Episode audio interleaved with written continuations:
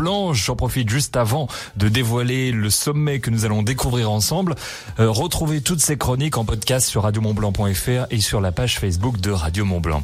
Jean-Philippe, bonsoir. On s'intéresse à l'aiguille du midi aujourd'hui. En effet, il faut savoir qu'il y a très longtemps, alors les choses ont bien changé aujourd'hui, mais il y a très longtemps, il faut savoir qu'à Chamonix, les gens étaient tellement pauvres qu'ils n'avaient même pas les moyens d'acheter une horloge pour mettre sur leur église. Et ça, c'est historique. Donc, euh, les paysans, quand ils allaient dans les champs ou dans la montagne, ben, ils utilisaient ce qu'ils avaient sous les yeux. Ils avaient remarqué qu'il y avait une montagne qui ne servait strictement à rien, puisque de toute façon, elle ne proposait ni alpage, ni bétail, ni euh, gibier. Eh bien, cette montagne, ils ont remarqué qu'à la mi-journée, le soleil était au-dessus. Donc, euh, ils l'ont naturellement appelée l'aiguille de midi. Alors évidemment, de midi à Chamonix. Hein. Si on se déplace euh, de 25 km euh, à l'est ou à l'ouest, on n'a pas la même perspective.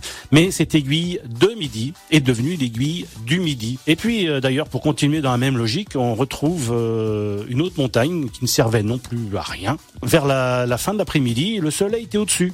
Donc, on l'a naturellement appelé le goûter, l'aiguille du goûter, pour les mêmes raisons. Euh, et ça, bon, c'est quelque chose qu'on retrouve euh, un peu en, Savoie et en Haute-Savoie, et même au-delà, cette logique-là, puisque vous avez, euh, par exemple, en Savoie, une montagne qui s'appelle la Roche de Mio, et la Roche de Mio, parce que en patois, Mio, ça veut dire midi, et si on descend encore plus au sud, dans les Hautes-Alpes, on retrouve une montagne qui est célébrissime, c'est la Meige, et la Meige, pour les mêmes raisons que l'aiguille du midi, puisque Meige signifie midi en provençal. Voilà, vous en savez plus maintenant sur euh, sur l'aiguille du midi, qui n'est pas forcément une montre suisse parce qu'elle n'est pas précise à la seconde près, mais en fait, elle servait vraiment à donner l'heure. À bientôt pour de nouvelles histoires. Merci Jean-Philippe. Un nom, une montagne sur Radio Mont Blanc. J'étais pas le même vendredi.